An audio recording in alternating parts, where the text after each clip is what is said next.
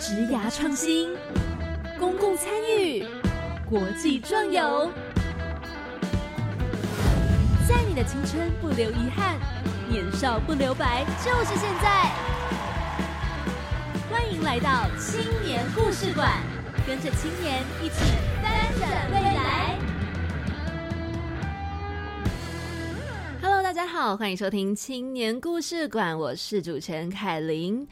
上一集我们讲到的是关于媒体素养，还记得吗？今天这一周带来的是全新不一样的主题。但在开始介绍这个小主题之前呢，想跟大家聊聊关于创业。你有没有曾经想要创业，或者是身边有人是创业的精英分子呢？哎，创业真的不容易。刚刚在节目开始之前，稍微小小的跟来宾聊了一下，真的需要很大的勇气。那今天我们的主题是什么呢？U Star 创新创业计划。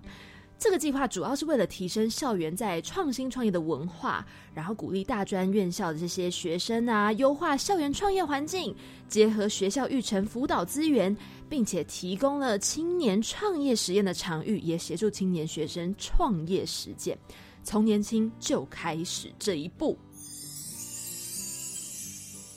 好，那我们今天邀请到的来宾是一百一十年 U Star 创新创业计划绩优团队茂斯的生物科技股份有限公司 Mos Auto 的营运长孙子杰。Hello，子杰，欢迎。Hello，各位听众，大家好，我是茂斯的生物科技股份有限公司 Mos Auto 的营运长孙子杰。哦，我今年二十五岁，我毕业于清华大学的生医工程与环境科学研究所。哦，哎，你很年轻哎，二十五岁当营运长，我跟你说，这真的是非常非常帅气的一个名字，一个头衔。我相信听众朋友听到都会觉得，天哪，好帅！二十五岁的营运长，Oh my god！好，哎，那我们马上切入到主题，我真的非常非常的好奇，就是关于这个创业的部分，你当初是怎么知道 U Star 创新创业计划的？哦，其实呃，U Star 跟呃，不知道你们有没有听过，科技部有一个，也是有一个创创新创业基地计划，叫 FIT。这两个其实计划对于学生创业来说是全国非常指标的一个竞赛，这样的。嗯，对啊，所以我们在学校参与了许多的这些创业课程，就是所许多的前辈啊，包括学长姐，还有呃讲师、业师都有推荐我们来参与这个计划。然后就刚刚好，我们在清华大学有一个一个。社创业创业社团叫做清大车库，然后透过清大车库，就是我们在清大车库的这个辅导之后呢，他就推荐我们到育成中心，因为申请 U Star 计划要透过育成中心去向教育部去做申请的，这样。对对对，所以他就刚好帮我们转介了过去之后，我们真正的了解 U Star 就去参与了。哦，哎，参与这个社团是你从大一就参加的吗？啊，这个社团其实是我们先。呃，我们团队先呃成立了组组成了一阵子之后，才整个团队去参与的。而这个车这个车库其实主要就是清大的学长姐在业界已经蛮有名望啊，还有非常经验非常丰富的学长姐回来当业师来指导学弟妹一些创业的一些一些美感啊。所以你们在这个团队。当初大概是几年级的时候组织在一起的？呃，我个人的话，我是在大学四年级升硕士一年级这个暑假。哦，对，然后我的其他伙伴，包含我我们团队的执行长陈恩，陈恩他那个时候应该是他大我一届，他是硕一升硕二。嗯，对，然后那个时候我们的另外一位伙伴呢，陈宗佑，宗佑他是在刚好大三升大四，我们其实我们。组成我们的年纪都是不一样的哦。对对对，你们总共是这样子有几个人？我们目前的团队成员是四个人。嗯，现在有在扩张吗？你们的人数？呃，我们也在积极的在寻找更多的帮手，这样子。哦，哇，真的是从很年轻就确定自己想创业耶。呃，其实我们蛮好玩，就是我们当初其实是想到课堂上去先去学习，嗯，对，然后就。因缘机会下，就是还还不错。我们有做出一点成绩之后，大家就真的有认真下定决心，就说好吧，那就出来创业冲冲看这样子。哦，对，因为我们有获得一些肯定，对，的确。所以当初想要加入到这个计划啊，是因为嗯、这方面有什么让你们觉得非常心动的？类似说，可能他们有一些什么样的机制可以帮助到你们的创业吗？这个 U Star 创新创业计划。哦，OK，因为其实 U Star 它本身这个计划，它会提供辅导，还有一些实作经费的部分。嗯，对，再加上它是因为它本身就是一个很很就如同刚刚讲的，它是台湾非常指标性的一个学生创业竞赛，嗯，所以我们也希望透过这个计划，假设我们录取了，那对于我们的曝光啊，还有我们的这个。让大家都可以更加认识我们团队哦，对对对，所以说你们进入这个 U Star 的创新创业计划，你们觉得在实质上 U Star 提供了哪些协助？然后对你们来说，哎，很有帮助，或是印象很深刻？哎，呃，其实我可以先。呃，从整个这个申请的流程来提，然后再稍微提我们到底对什么事情特别深刻。好啊，好啊。对，其实我们在其实 U Star 大概分成两个阶段，嗯，然后它第一个阶段的就是我们要先提提交我们的营运计划书，大概两个月的他书面审查的时间，因为主要就是全国大概有三四百的团队去参加，所以教育部本身它会有三至会有两个月左右去审查这个。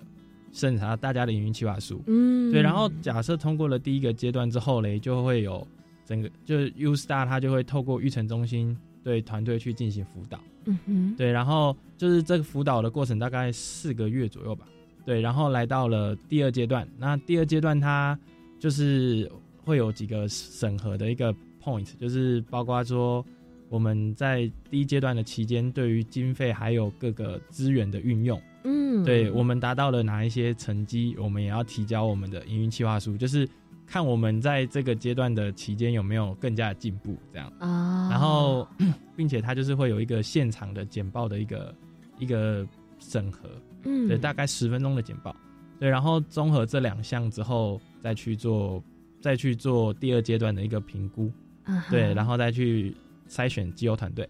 对，所以，我们目前其实也还在进行 U Star 的第二阶段。嗯嗯嗯。嗯，那我目前呢，以因为计划还在进行，但我目前印象最深刻，其实主要就是，呃，第一件事情就是 U Star 有提供一个见学之旅，这是我一个印象蛮深刻的。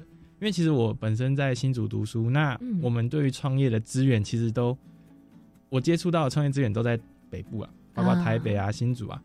对南部非常的少去接触，嗯，对，但是刚好透过 U Star 他的见学之之旅呢，他就是在高雄啊，去去带着几个基优团队去各个的像是创业的基地，他们的育成中心，嗯，对，就政府的育成中心去见习去看看，嗯，对，所以就嗯，对这南部的资源呢，哎，渐渐的有比较了解，啊，对啊，然后第二点就是其实。U Star 它有提供一个叫创业门诊，这对我们来说印象也是很深刻。哦，因为他呃举我们例子，他请当初给我们辅导的老师，他是呃政府制裁局，对制裁局的一个组的组长。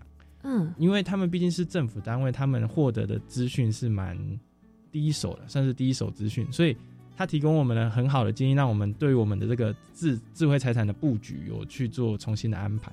对，这是对我们的印印象最深刻的两个部分。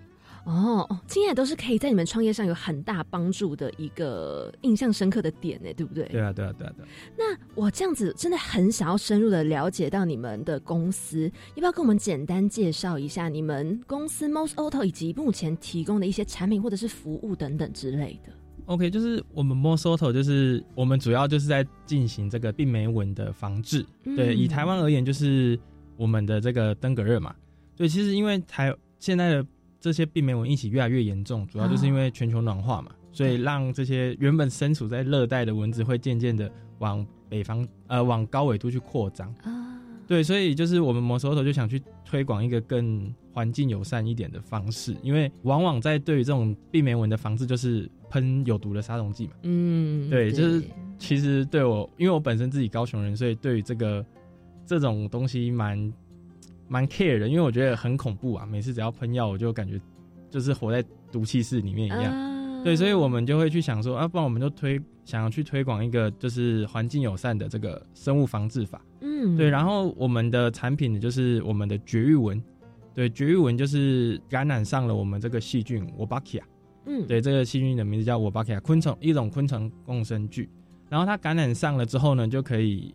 感染的这个公蚊到野外跟母蚊进行交配，嗯它产下的卵就没有办法孵化了。对，透过这种方法去降低这个病媒蚊的数量，对，就可以以以这样的方法间接就去打去打造一个比较不不容易获得病媒蚊疾病的一个环境。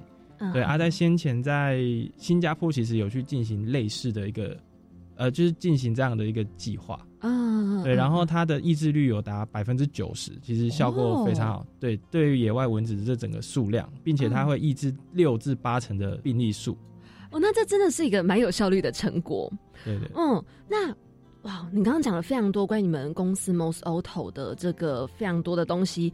先来问一个，你们为什么会叫 Most Auto？好，因为我们主要就是以我刚刚讲的，我们的绝育蚊这个生产呢，其实是比较旷日费时的。目前的生产方法就是用一些物理性的筛选啊，就是因为母蛹母蚊它本身的体型比较大，啊公蚊的蛹其它的体型比较小，嗯。是用这种物理性的筛选去做去做分离的。啊，对，但其实这种方法在是就是各种生物它先天性就会有一个个体的差异嘛，啊所以这样的分辨并不是很精准，正常都还要用人力去进行第二次的挑选，哦。才会达到很精准这样。的。嗯。主要就是要去生产绝育蚊的这个过程呢，其实是旷日费时的，嗯。所以我们希望将整个生产流程导入自动化。嗯。对，所以我们的名字再回归我们要讲我们名字，因为我们是要进行蚊子的自动化饲养，所以就 mosquito 跟啊。automation 啊两个两个字的头的头，我们把它组在一起叫 mosquito。啊，就是蚊子和自动化的这个英文单字的头 M O S A U T O，你们 Most Auto 就这样诞生了。对对对对对，哦，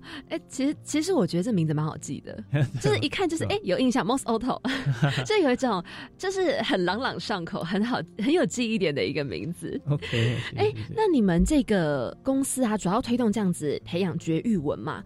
当初是有什么契机吗？就让你们想要把你们的这个公司想往这个方向发展？其实本身就如同我刚刚所说，我本身自己是高雄人嘛，所以我对于这种病媒蚊的这种疾病，啊其实印象非常深刻。包括我自己，二零一五年、二零一六年左右，还在我们南部还有一次大爆发，哦，对，所以我印象非常深刻。嗯，对，所以我们在整个创业的过程之中呢，就是刚刚好去看到了这个题目，所以我们以这个题目去进行发想。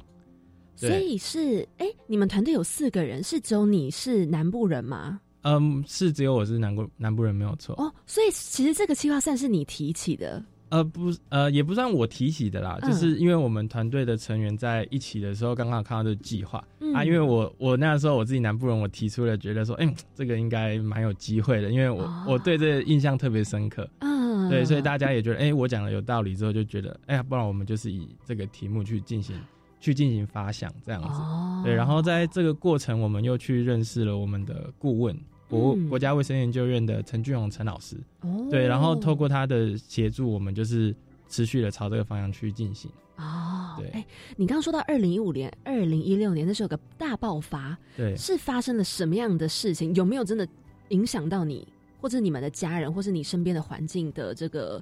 就听到说，哎，谁受到什么样的迫害？哦，那我的我的环境之中，我的朋友是有一个有得到登革热。哦，对，因为其实以以前的话，就是真的患病率没有高成这样。嗯以那次大爆发，真的就身边就出现了很多个。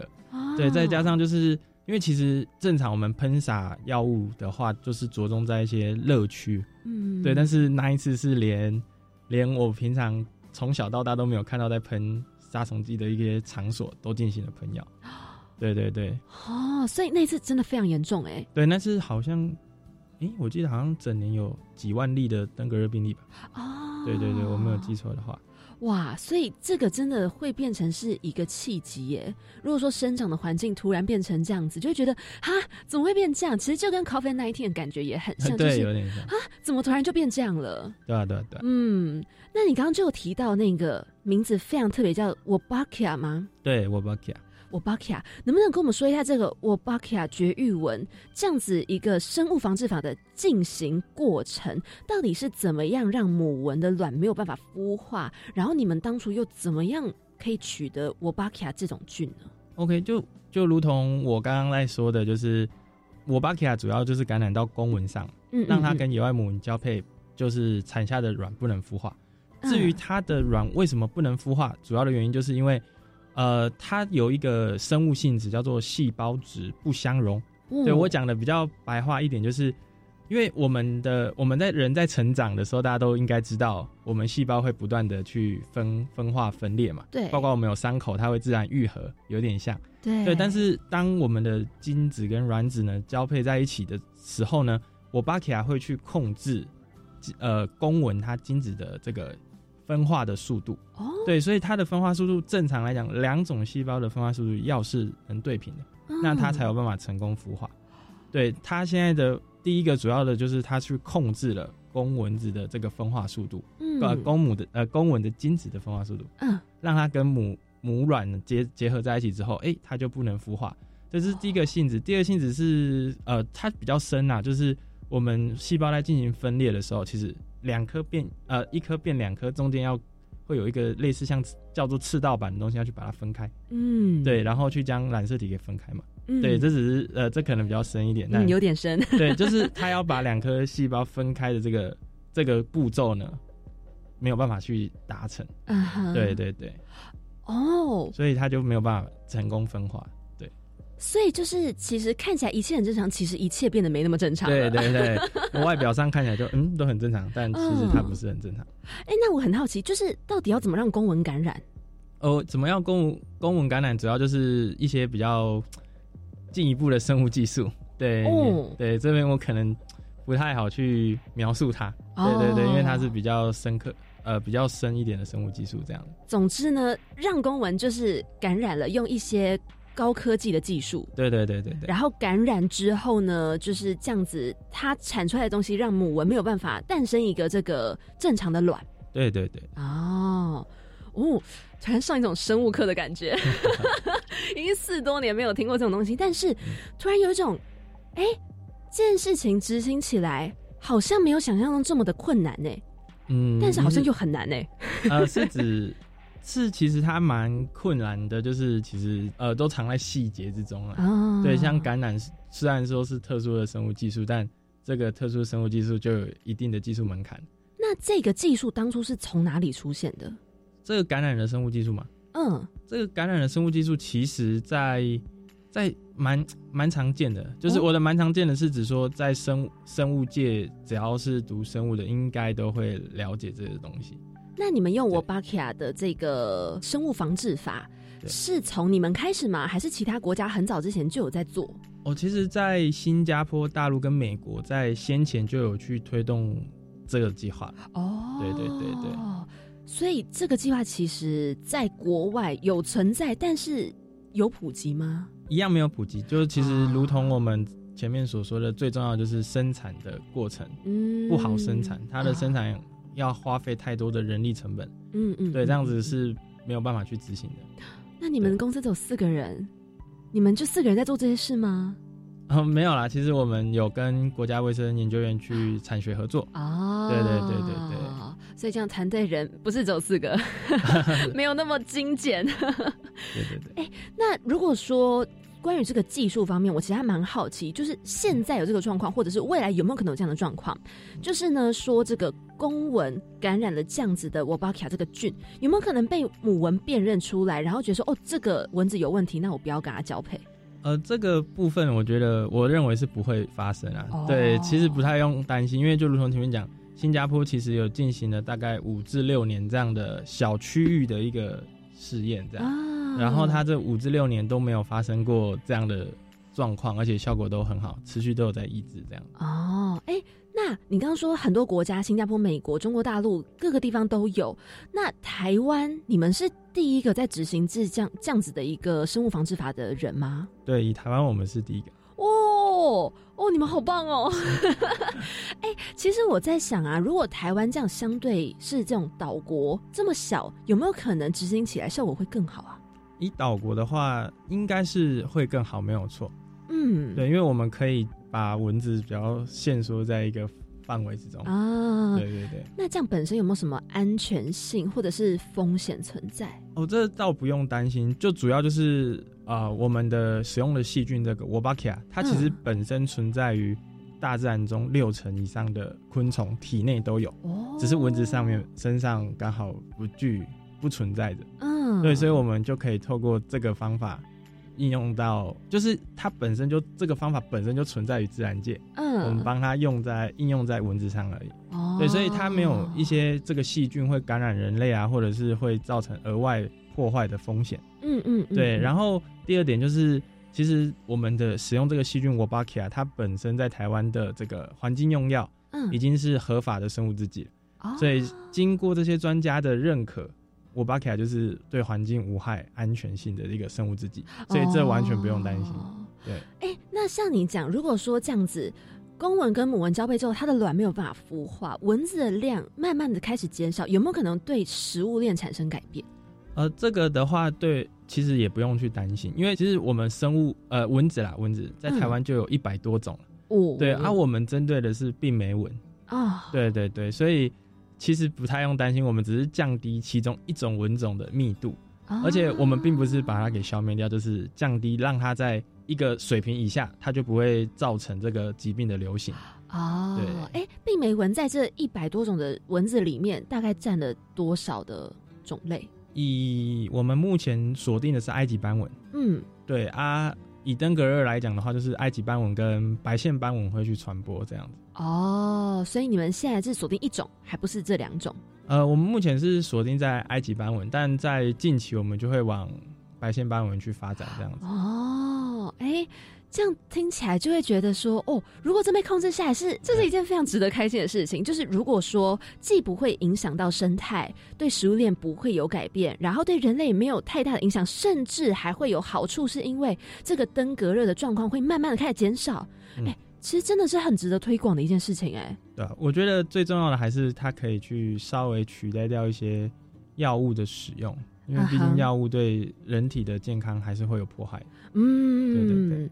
那在这个复杂又很有挑战性的这个过程，不管是研发还是你在推动的过程，有没有什么很难忘的故事可以跟我们分享一下？其实最难忘的故事就是有大概有两个啦，以嗯我们。因为我们执行这些事情，我们以前是在新竹读书，嗯，对，所以我们执行计划是需要回到南部去。的。啊，对，但是前去年啊，去年疫情非常严重。啊，对，所以我们都不太敢搭大众运输工具。那嗯。我们就是有过两三次吧，就是当天早上开车从新竹开到高雄，然后再开回来。哇，对，所以这那哦那非常累，就是因为疫情的关系加嗯。剧，就我们执行这个计划很多事情都非常非常非常累，这样。嗯，对，南北跑的时候，原本还哦大众运输工具还好，但现在变成是就要开着车，特别累。这样开车要开多久啊？就来回哦，来回应该就六个小时吧，就、哎呦，对啊，单趟去三小时，然后回来嗯再三小时这样子。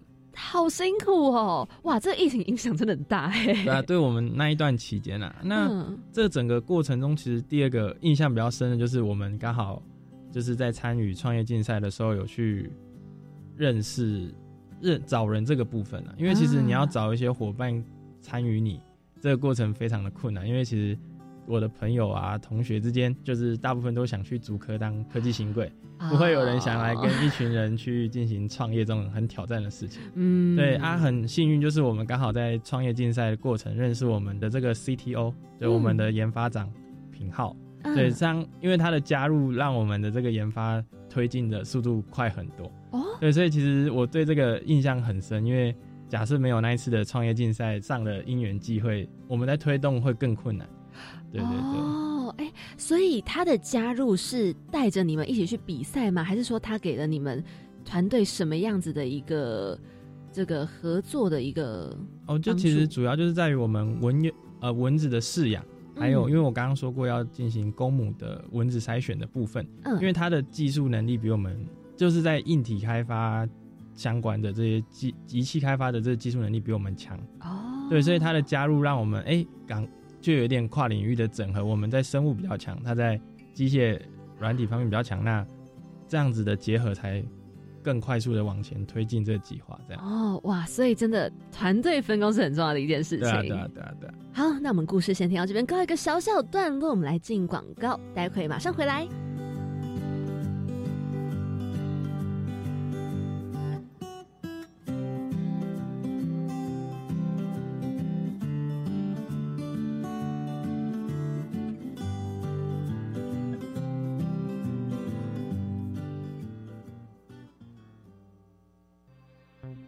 节将至，寄送邮包暴增，而这两周更查获违法寄送肉制品的案件。苏文昌院长指示相关部会持续加强宣导，针对违反规定者加重处罚，并追究相关人等的责任。另外，苏奎主持扩大防疫会议表示，全球疫情持续快速上升，而桃园机场发生群聚感染事件，社区疫情传播风险上升。虽然整体疫情尚在可控程度，但政府会持续严守边境，同时呼吁民众尽速接种疫苗。以上内容，行政提供。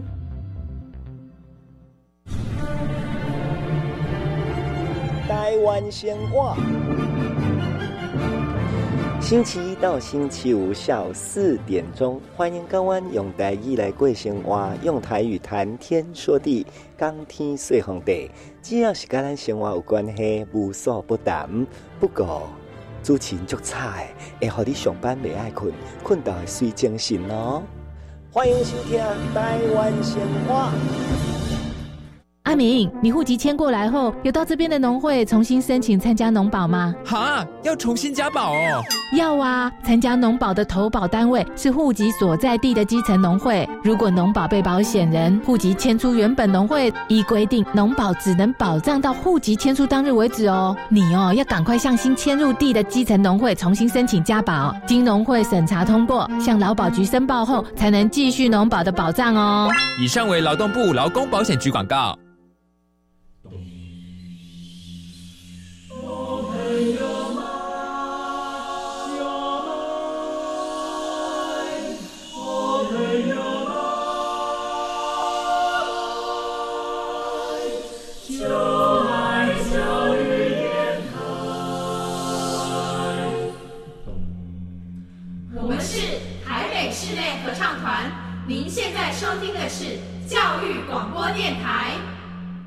好，欢迎再回到青年故事馆，我是主持人凯琳。我们今天邀请到的呢是子杰，嗨，子杰，Hello，Hello，Hello。其实刚刚我们在休息的时候聊了非常非常多的东西，虽然就是都跟这个 Most Auto 本身没有太多关联，可是我们聊了很多很有趣的东西，就是关于李组和文组。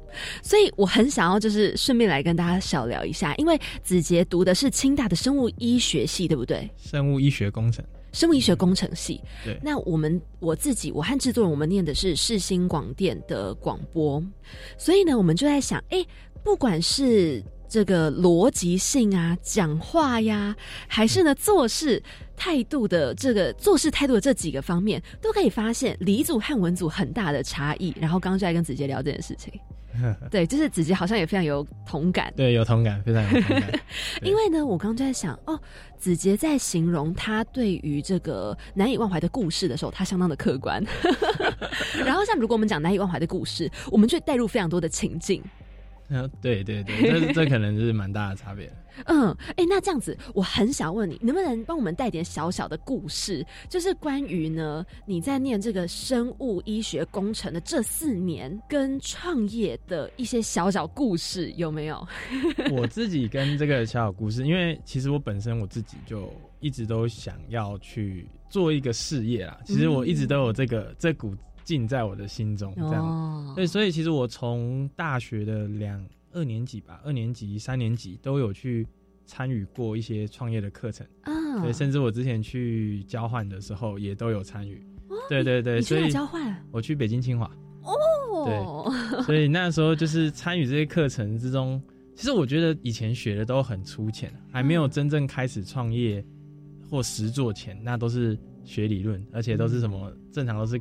老师给你灌鸡汤啊之类的，对，所以我是觉得刚开始我是一直都想去参与这些这些的课程，嗯，对，因为我觉得想要了解这个社会这个世界吧，因为我觉得在离组中就是活在活在实实验记录簿中，活在一些实验中，对我对社会社会就是人与人之间的一个连接。我是蛮有兴趣的，对，所以这才会跟这我就是以创业的这个角度出来。做切入点这样子哦，所以你从很小很年轻的时候就想说，哎，我未来我就是要创业。嗯，是没有说那个时候没有说一定要创业，只是说自己就是一个不知道为什么莫名会去向往，对我就是会去向往着要去参与这些的活动，创业的活动啊。对我不是那种说打从心里就哎我一定要一定要创业一定要开公司没有。嗯，对，因为其实创业非常的困难。我身边有很多的朋友，也有亲人呢，就是想要走创业这个路线。那当然就是遇到非常多的困难，所以你知道，就是创业本身真的是一个蛮大的挑战。因为我身边非常多的亲朋好友有尝试这一块，呃，不见得有这么的顺利。所以，其实我想问你说，你当初有没有遇到一个什么样的困难、一个瓶颈？可能说啊，我觉得哪方面资源不够？哎，我跟我们的团队啊理念不合，突然在哪哪方面哎吵架了？有没有遇过这种事情？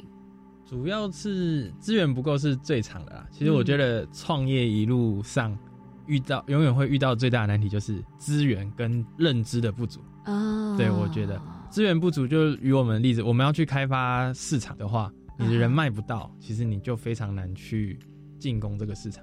对，所以你得想各种法子去找各种人脉，去开始顺藤摸瓜这样子，一直摸到真正能切入市场为主。嗯对，这就是我觉得在资源方面的不足。哦然后以认知方面不足，就是包括说，其实我在学校学的东西很有限了，就是做实验而已。啊，对，所以其实 整个企业还有包含说，哦，好比说你要雇员工的劳基法，你也去去考量，还有我们做生物技术这种专业技术会有智慧财产嘛，专利相关的，你也得去学，嗯，然后还有啊募资，你也得去学，公司的成立法法规也得去学，各种东西都得去学，这就是我们认知上的不足。对，所以这就是整个创业过程中的困难太多太多了。嗯，对对对。对啊，你们这个要从哪里学？是问老师、问朋友，还是是说可以有什么样的方式去知道？因为我知道要成立公司，其实有非常多的前置作业。对对对，嗯，就是主要我们遇到困难，就是要不断的去找前辈吧，找业界的前辈，哦你有的人脉你都得去问，哦，对，问问看啊，有大家就会给你蛮多的建议。再加上 我们比较幸运，就是因为学校有提供相关的资源，嗯，对，所以我们也是透过学校的这个资源去寻找到蛮多的这个询询问对象，这样所以学校资源是你刚刚说那个社团车库吗？还是是其他的？哦都有。学校课程也会是蛮重要的一个来哦资源来源，哦对，学校的课程也会支持我们蛮多的。嗯，所以这个学校的资源，就是是你们可能一些必修选修老师，他们是业界的呃公司老板吗？还是说他们是什么教授啊什么的？哦，主要就是创业课程，因为学校会有蛮多的创业课程课程，然后这个嗯创业课程就是他会去请一些呃业界的业师来上课，哦对，一些前。辈来上课这样子。所以其实关于创业这一块，是因为你们有创业的课程，才更好导入了你们未来想要成立公司创业的这一块，并不是从你的本科系。对这个课程算是我们创业的起头吧。哦对我们最初最起头就是在这里。这个课程是选修还是另外的一个可以修习的课程？就算选修吧，因为我当初我们参与是在暑假，哦，所以它是暑假开的课。嗯它虽然可以抵学分，但是我们就是暑假去参与的。哇，对所以真的是抱着一个我就是要创业的决心来去上课了耶！呃，对啦，算是了哎哎，我真的觉得创业需要决心。那创业需要决心，对，的确，我觉嗯得创业很需要天时地利人和，对，哦就蛮多事情都得符合。假设今天非常你非常急着需要有一个稳定的收入，那创业绝对是不可能。嗯，对，对，所以就是天时地利人和，真的。所以当初你们花了很多时间准备嘛？呃，算是吧。假设以成立公司之前，我们花了蛮久的时间，我们大概两年吧。哦对，我们是从开始参与课程，然后我们决心想继续把这 project 往下做，嗯就开始在就是不断的写营运计划书，不断的修改修改，然后参与各个计划这样，嗯，然后一路走到成立公司这样，大概两年的时间。大概哇，所以这个准备期很久，因为像你们如果还是这种生物科技类，是不是还会有什么执照要准备要申请？呃，以我们的话，我们公司是比较还好，哦因为我们不是用在医学，就是用在我们是用在疾病管制，而不是应用在这个直接应用在人体身上。嗯，那假设像制药或者是做一些植入性的医材，哼那这些东西就是得过 FDA 的临床实验这样子。哦，对，然后这些实验正常会要拖十几年都是有可能对，所以要走到临床，那就会变得很麻烦。可是因为还没有到临床，所以其实速度快很多。呃，也不能说快很多，就是完全两个商业模式是不一样的。哦，对对对就是不同的呃不同对对对，的方向。假设以执照呃以证照，那那个拿到那个药物的药证，嗯就是要过 FDA，这段期间会花非常多时间，还有非常哦多的资源跟经费都要。对你讲到重点，创业经费很重要吧？你们对对对，有准备了多少的资金才有办法这样创业啊？其实我真的还是觉得要看行业别。哦，对对对，不同行业别需要准备的钱一定不一样，我们不能一概而论这样子。那你们这个行业呢？以我们公司，应该我们公司就也不能说是哪一个行业了，就是一个新的题目。嗯，因为我们公司来讲，我们是之前有参与一些竞赛，然后有嗯获得一些实作的补助，这样。哦，所以我们是以这个实作补助来去经呃去 hold 住我们的公司的。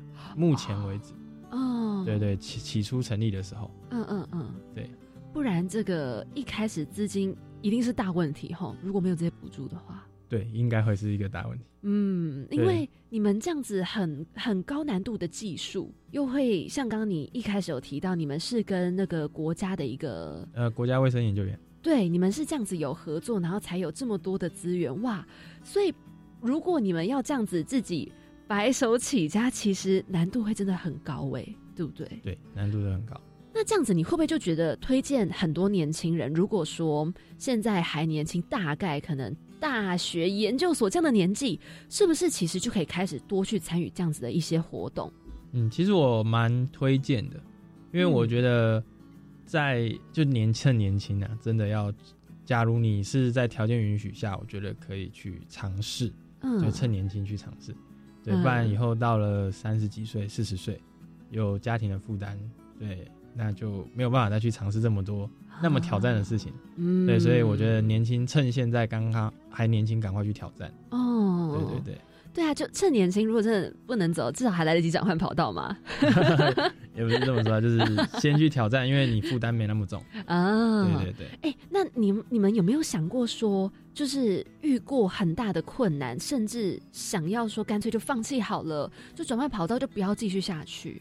呃，其实有哎、哦，对，因为当初假设就你的同学之间，大家都去，就如同刚刚讲，都去竹科当科技新贵，嗯，对，所以心里一定会多少会动摇。哦。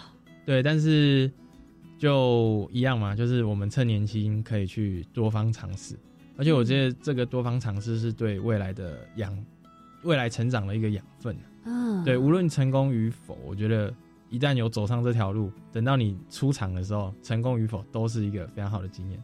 我觉得，哇，哎、好棒哦！这这个可以当那个标语都画出来了耶。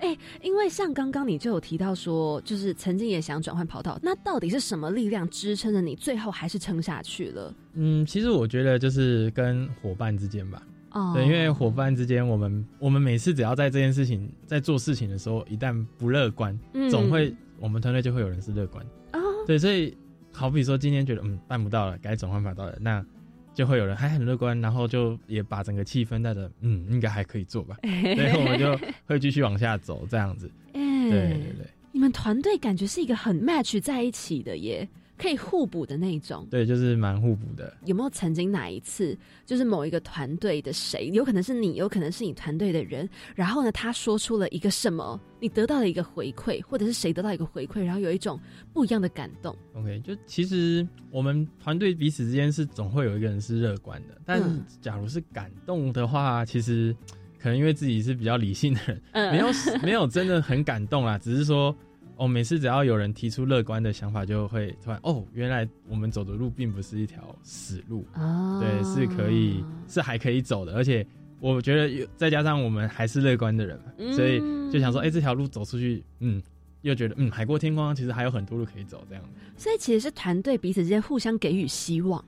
对，我觉得是这样。哦，嗯，你知道我刚刚脑袋想到很有趣的东西，就是这对我来说会是一种感动，这对你来说可能不是一种感动，就是文组跟理组的一个差别。OK，所以这是在你的想法，这就是一个感动的。嗯，我觉得他其实算是默默在心中发芽吧，就是另外一个人一直有鼓励你，哎、可以啊，这个东西我们跨过就好，我们还可以再继续往前。他默默的变成一种力量，它就是一种感动。了解了解了解。OK OK。所以我应该，我应该要问你有没有什么印象深刻的？可是印象深刻，其实你也觉得好像也还好。嗯，因为其实这件事很太多事情每次都是这样发生了，所以哦特别什么印象深刻，应该说这整段路都很印象深刻。哦，对，就整段都太深刻到你没有办法特别讲出一个。对嗯，毕竟这件事情还是正在进行当中嘛。对，因为其实现在回头看，就只假如从从终点回头看，假设以现在是终点，那你就会发现哦，原来就只是走了这样的路而已。啊，对对对，所以就只要哎，在每个 point 选择走了什么路。啊，这边有点在远观你现在你们现在在走的路这样。对，所以其实每一个 point 都印象蛮深的。哦，对，因为没有没有走那条路，就不是今天现在这样子。嗯对我觉得。那有没有什么一个点，就是变成有点像是你们公司或你们这些团队的一个转捩点？哎，当初要不是去找了谁，我们就不会认识那个谁，所以就不会有现在的我们。嗯，这个的部分其实就主要就是如我刚刚在比较第一节所提到的，嗯，就是我们去参与了竞赛，然后再来是刚好我们的 CEO 就陈恩，嗯，对，因为那天其实我个人有事情，哦。我就是比赛完我就先赶快赶回去上课了。嗯，对啊，然后陈恩在那边等待等待这个公布名名次的这个阶段呢，就是认识了我们的另外一个伙伴嘛，就是做硬体仪器相关的这个伙伴。啊，对对对，所以就其实比较印象深刻就是这样吧，就是哎、诶就今他今天突然跟我说，哎、我们有一个好像还不错，认识一个不错的人，要不要来认识一下？啊，然后一认识就哎、诶好像还可以，然后就大家就就结合在一起，就继续往下做了。哇，对对对。那这真的算是一个，算是一个转捩点，就是它算是一个转折。就如果没有遇到他，可能就现在也不是这样了的那种感觉。对啦，会会就是因为我觉得事情的结果都是人造成的，嗯，所以今天假如是不是遇到他，那他也没有想跟着我们一起一起拼的话，那团队的样子一定不一样。啊，对我们不会就此放弃啦，只是就是哎、这个现在的这个团队组成跟得到的结果应该会不太一样。嗯，所以你们团队人真是缺一不可，对啊，而且还需还有更多需求的人正需要过来。很想征才吗？直接在广播里面征才。哎、那我很好奇，你们公司就是你们现在在台湾这样发展，你们有没有什么想要更进一步的规划啊？可能朝向国际啊，或是怎么样的推广呢？哦，主要就是我们会把我们的这个公母吻的，因为我们绝吻是公吻。嗯所以我们在国际上就是即将将我们这个公母快筛的仪器给开发出来之后哦，授权到国际上去，或者是以租任的方法跟他们合作，这样。嗯嗯嗯，对所以这个正在正在开发，快要出来了吗？对对对，快要出来。哇，哎、这是一个很跳跃性的一个进步吗？对于整个大环境来说，跳跳跃性的进步，对于大环境来说可能是，但是其实因为我们是一步一步来的，所以对我们来说，嗯，也也没有什么跳跃性啊，就是嗯，就是又又叠了一点东西上去，叠了一点东西上去。啊，对，但是回头看，嗯，好像跟我们最刚开始是差了很多了。嗯，对，就不知不觉其实都成长非常的大。对啊，对啊，对啊。那你们现在有没有正在，就是除了刚刚这个你们的 auto 的部分自动化的这个部分以外，嗯你们有没有什么正在推行的计划？哦，目前我们就是在积极争取在台湾，就是有一个成功的田野释放的案例。啊所以我们所谓田野，就是从实验室出去到直接在野外去进行这样的防治，一个小范围的一个试验区。嗯，对，我们现在在积极争取这件事情。目前还没有争取到。目前的话，就是还在谈谈论中。哦，所以只要这个开始进行了，那就是你们的第一批田野的这个释放喽。对，因为我们也是希望将我们的仪器，就我们的仪器先导入在台湾的成功示范，嗯，成功示范之后再往国际上去推，这样哦，哇，你们其实有非常多的事情要做耶 还耶。很多没有错。对呀、哦，我，好期待你们的好消息出现在那个电视新闻！哇，台湾推出公母文分辨自动化什么 Most Auto 哇，什么什么之类的新闻，谢谢谢谢，我相信有一天一定可以看得到你们的。希望希望希望会的。那如果说听完我们节目对你们相当有兴趣，要寻找你们要怎么找到呢？啊、其实就到我脸书或者是 IG 搜寻呃我们的名字，我们的脸书粉丝团名字叫 Mos Auto，然后 Dash，然后嗯我们的中文名的茂斯德，对，就只有茂斯德三个字，然后台湾我 Bakia，对，其实应该打 Mos Auto 茂斯德就会找得到了。你们的茂斯德的茂怎么写啊？这个这是哪一个茂？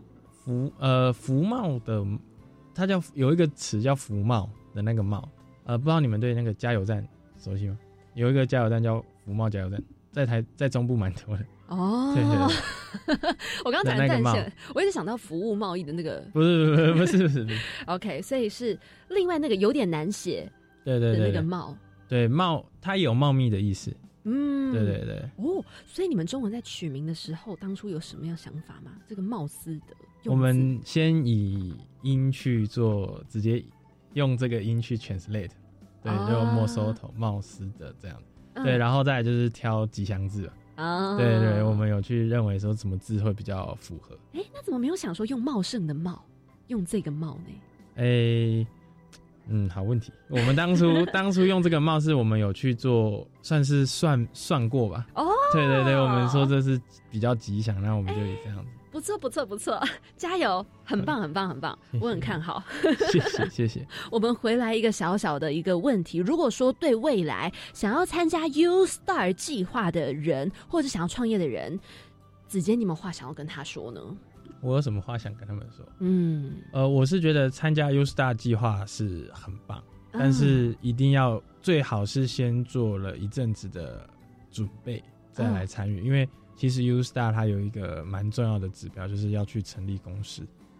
对，假设在没有没有准备完成，在这个计划的执行下要去申请公司，会是一个更大的挑战。嗯对，所以我是觉得，在参与 U Star 计划的之前，自己也先做好功课，这样。嗯，其实就很像大学生涯，就是虽然你学了非常多的东西，但更多东西是你要自己去摸索、自己去学习的。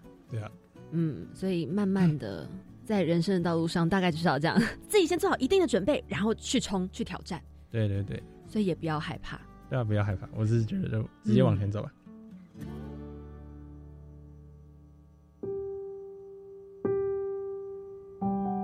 他的一句传递温暖，你的一句照亮未来。跟我一起开启惊喜漂流瓶。好，接下来进入到的是我们惊喜漂流瓶这个单元。上一集的来宾啊，叫做月宁，月宁他留下了一句话是这样子说的：当你真心渴望一件事情的时候，整个宇宙都会联合起来帮助你。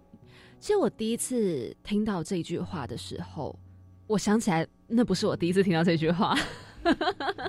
应该说，我第一次听到这句话的时候，年纪还蛮小的。我记得应该是国中的时候。我小时候，我觉得这句话，嗯，什么意思啊？我想做一件事情的时候，什么是整个宇宙会联合起来帮助我？其实我不太理解。但是后来呢，到长大之后，我再回去回头去思考这句话，真的耶！当你真的很想要做一件事情的时候，整个宇宙都会来帮助你。有时候你会觉得，是不是就是某种巧合、某种因缘际会之下，就是那个天时地利人和，所以这件事情开始有办法运作，然后呢，它就可以慢慢的开始进行。就算过程或许不是那么顺利，但是你会发现它动起来了。而当这个天时地利人和让事情动起来之后呢，你自己也变得越来越有动力去执行这样子的事情。不知道子杰对这句话有没有什么感觉呢？我的感觉是，其实我蛮认同的，哦，因为其实我我觉得啦，我相信人是人心是善良的，嗯。对，所以其实你真的想做一件事情，一定会很一定会很多人去帮助你，啊。他也也不至于去害你，啊。对，就是每各方意见你其实都无论他给你多给你少都可以去听，给你正面的回馈或负面的都好，对，负面的就是哎、作为提醒自己。对，阿假如是正面的就很开心，一下过了，你还是得继续去面对嘛。嗯，对，所以我是觉得，的确，全世界都会帮助你。对，因为对，即便想害你，你换一个角度去想，就是他在提醒你，你要注意这件事。嗯对，所以我觉得这是对的一句话。那你自己有没有什么一句话是你一直放在心上，然后想要留下来放在漂流瓶给下一个来宾的呢？OK，其实这句话是我们团队之间有讨论过，我们什么东西最可以代表我们团队。哦好，这句话就是你不一定是很厉害才能开始，但你开始了之后就能变得很厉害。哦，对，其实我觉得这句话是我们会这样子想，其实呼吁了前一句，就是你全世界都会帮助你，这个是蛮有关系的。嗯为什么我们不用很厉害才开始？主要原因就是因为其实我们我们团队刚开始，大家都是对商业什么都是都是一张白纸啊、嗯是决定开始做的时候，在道路上不断的去学习，对啊，不断的去学习之后，才会看起来越来越了解创业的临门一脚。那越来越了解，就看起来，哎、你好像有点 sense，蛮厉害的啊。这为什么我会说跟前面是呼吁的呢？因为其实我们的学习的过程就是不断的有人，全世界整个宇宙都在帮助你，他们都在夜师啊、学长姐，他们都心里心地非常善良，一直在提供我们非常多的建议，嗯对很多的 feedback，我们不断的跟他们学。这句话真的是非常非常的棒。好，我们会好好的传达给下一集来宾。嗯，好，那如果你想要知道第三集来宾说了什么的话，就欢迎下周三同一个时间晚上七点零五分锁定我们青年故事馆。啊哈，OK，好，那我们谢谢子杰今天来到青年故事馆，跟着青年一起翻转未来。那大家也要记得多多支持 Mos Auto 哦，M O S A U T O，茂斯德。那我们就跟听众说拜拜喽。好，好，拜拜。哎，拜拜。三二一，OK，好卡。耶！终于完成了我们的第二集。对呀，对呀。我觉得今天子杰讲这些，我我有一种对未来充满希望的感觉。哎、其实我也是哎、就是是不是年轻人好像还是可以努力一波的，对不对？就是我觉得现在年龄好像没有办法再成为一个一个限制你去做什么的一个门槛。没错，所以啊，真的青年不要小看自己。你们的未来指日可待。是是是是是，因为你知道，就有一个计划是这个教育部青年署有特别说到呢，有这个样飞全球行动计划，对，就是我们上礼拜也有跟大家提到的。没错，现在开始可以报名哦，一直到三月二号。这个样飞全球行动计划呢，大家可以自己组队，三到六个人，然后呢提案连接国际组织啊，或者是实践一些在地行动的方案。只要符合资格，十八到三十五岁的青年们都可以到 iYouth 青年国际圆梦平台报名，到三月二号而已哦。没错没错，大家加紧脚步。嗯如果你有好的计划想要完成的话，就去报名吧。对，好的，那我这里其实有一个有一个计划，也想要跟大家分享看看。嘿，就是呢，青年体验学习计划啊，它其实是教育部青年教育与就业储蓄账户方案的计划。哦，它是在鼓励高中职应届的毕业生，透过你要自己提一些计划啊，进行二到三年的学习体验，然后可以去拓广各个学习的面向，去探索自我还有生涯。哎、很棒哎，对呀、是不是很棒？那这个计划呢，报名期间要到三月十六号，所以各个应届毕业生们动起来了，大家把握机会，把握机会，没错。教育部青年发展署这边还有个大专生公部门见习计划哦。哎呦，专门针对公部门，是提供学生呢，可以透过这样子公部门的见习，获得从态度理念到实务面的体验学习，也了解政府部门的运作啊、组织文化，还有公共政策形成、制定、执行过程。等等的，鼓励青年们一起来参与这些公共事务，学习政府运作的机制。只要是年龄三十五岁以下呢，都可以报名参加。如果不知道自己不符合资格，都可以上教育部青年发展署的网站查询哦。没错没错，我们刚刚讲的三个，包括呃“样飞全球行动计划”啊、青年体验学习计划，以及刚刚的大专生公部门见习计划，都可以在教育部青年署上面的网站上面看到哟。嗯，好，那大家记得下周同一个时间，一样是星期三的晚上七点零五分，锁定我们教育广播电台青年故事馆，我是凯琳，我是子云，那我们就下周同一个时间空中再见喽，嗯，拜拜拜。拜